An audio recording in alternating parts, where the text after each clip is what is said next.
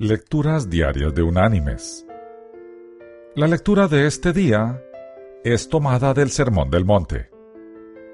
Allí en el Evangelio de Mateo, vamos a leer del capítulo 6, el versículo 33, donde el Señor nos dice,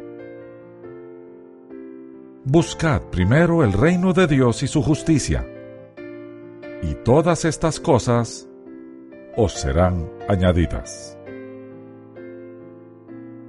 Y la reflexión de este día se llama El cisne y la grulla.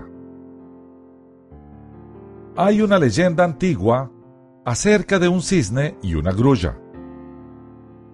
El maravilloso cisne aterrizó a las orillas del agua donde estaba la grulla buscando caracoles. Por unos momentos, la grulla miraba al cisne con asombro y luego le preguntó, Oye, ¿y de dónde vienes? Vengo del cielo, contesta el cisne. ¿Y dónde está el cielo? pregunta la grulla. ¿El cielo? exclama el cisne. ¿El cielo? ¿Nunca has oído del cielo? Y el ave maravillosa empieza a describir la grandeza de la eterna ciudad.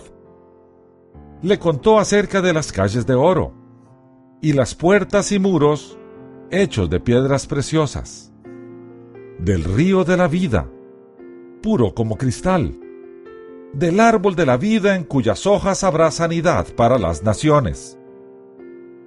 En términos elocuentes, el cisne intentó describir las multitudes que viven en el otro lado, pero sin tener el menor efecto sobre la grulla.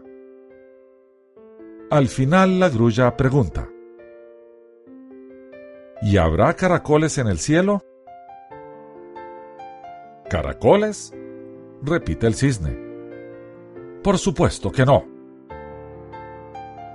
Entonces, dice la grulla mientras continuaba buscando por sus caracoles cerca de las viscosas orillas del agua, tú puedes quedarte con tu cielo.